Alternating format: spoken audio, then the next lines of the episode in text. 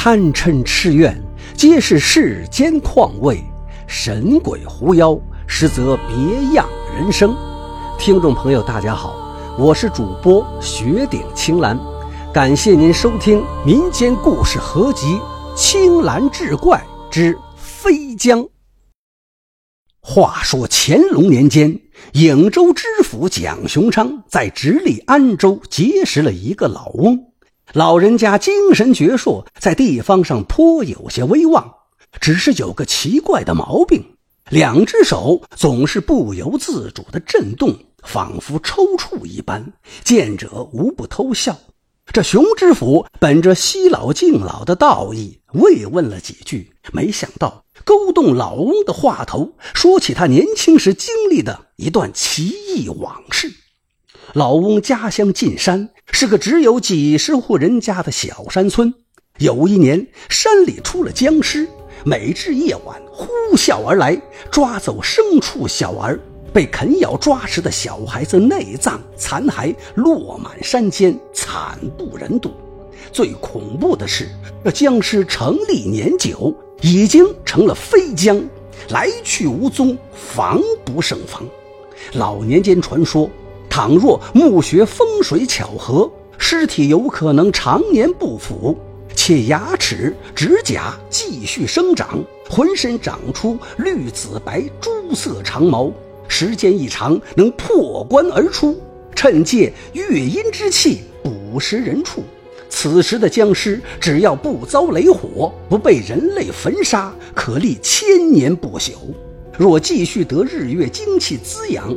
终会化为飞将，飞行无踪，神出鬼没。到了这种地步，人类已经绝难制服。偏僻的山村，幽暗无声的深夜，冷月森森，谁也不知道什么时候阴风响处会有青面僵尸从空中而降，悄然落在你的身后。整个村子被巨大的恐怖笼罩，村民们坐困愁城，僵尸凶厉无法对抗，可总不能束手待毙。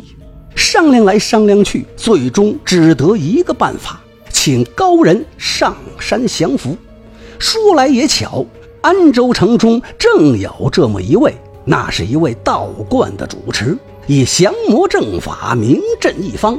大家倾其所有，凑出一笔钱，说动了道士，搭允上山。道士一进山，当即做法，看出了僵尸老巢所在。接着集结壮丁，要去堵那僵尸的家门。村民们面面相觑，面对僵尸，避之唯恐不及，哪有自投险地的道理？道士不悦了，治病不能怕药苦。清疮不能怕肉疼，不肯冒险，怎能除掉这元凶？道士毕竟是村人请来的，现在人家急人之难，不担其险，首当其冲，咱们怎能畏缩不前？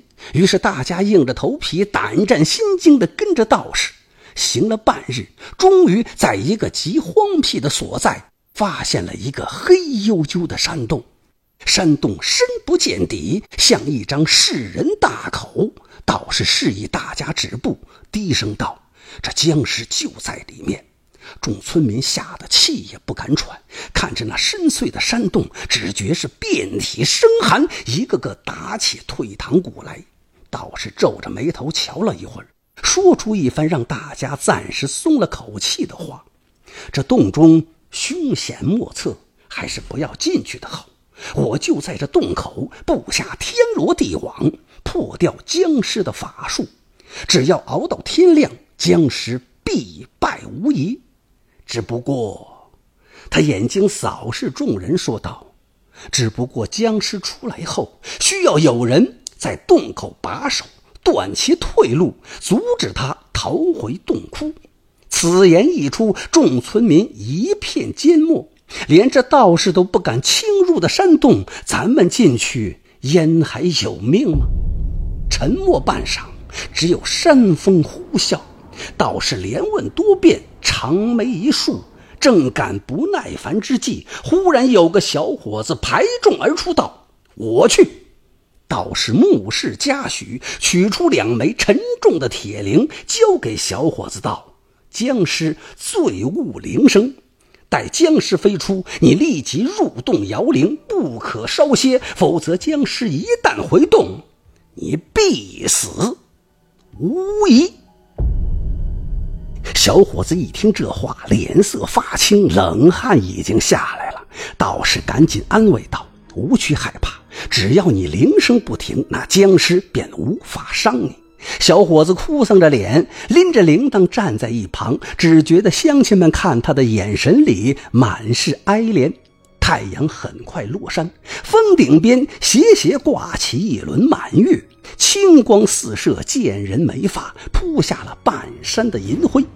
忽然，洞底一阵闷响，有火光急射而出，冲天便走，升上了半空，蓦地仿佛撞上一面无形的大网，火星崩散，一条黑影直坠下来。月色之下，只见那黑影身形高大，浑身生满了持续长毛，一双梧桐之目发出渗人的白光。道士大呼：“还不动手！”小伙子当先持铃滚进洞口，只觉得洞口一暗，僵尸已经逼到洞前，忙狂摇铁铃，铃声朗朗，好似一股股音浪，逼得僵尸连连退后。这时洞外燃起火把，村民们围成一圈，火把守的是密不透风。僵尸飞行之法已破，性又未火，只想回洞。小伙子孤零零待在洞里，恐惧至极，汗如雨下。那铃声也摇得像雨点一般，嘈嘈切切，密密匝匝。僵尸在洞口转来转去，无论如何也不敢踏入一步。这一夜当真是刹那如年。小伙子咬得牙关出血，两只胳膊都摇得没了知觉，脑子里只有一个念头。不能停下，千万不能停啊！及至旭日破晓，僵尸被阳光一照，精气尽吸，是扑倒在地。村民们忙投掷火把、柴草，僵尸脚爪蜷曲，须臾间烧成了灰烬。小伙子在洞里却看不见外面的情况，兀自摇铃不止。众人高兴之余，居然把他给忘了。等到临走，清点人数，才想起洞里还有个摇铃的。进去一看，小伙子已经神志不清，是如癫如狂。从那以后，这个小伙子就落下这么个毛病：手不摇就不得安生。别人以为这是一种坏习惯，在他却是内心安宁。之所托也，这正是荒野山村出厉鬼，无辜百姓不安宁。怒咬铁铃舍生死，孤胆英雄传美名。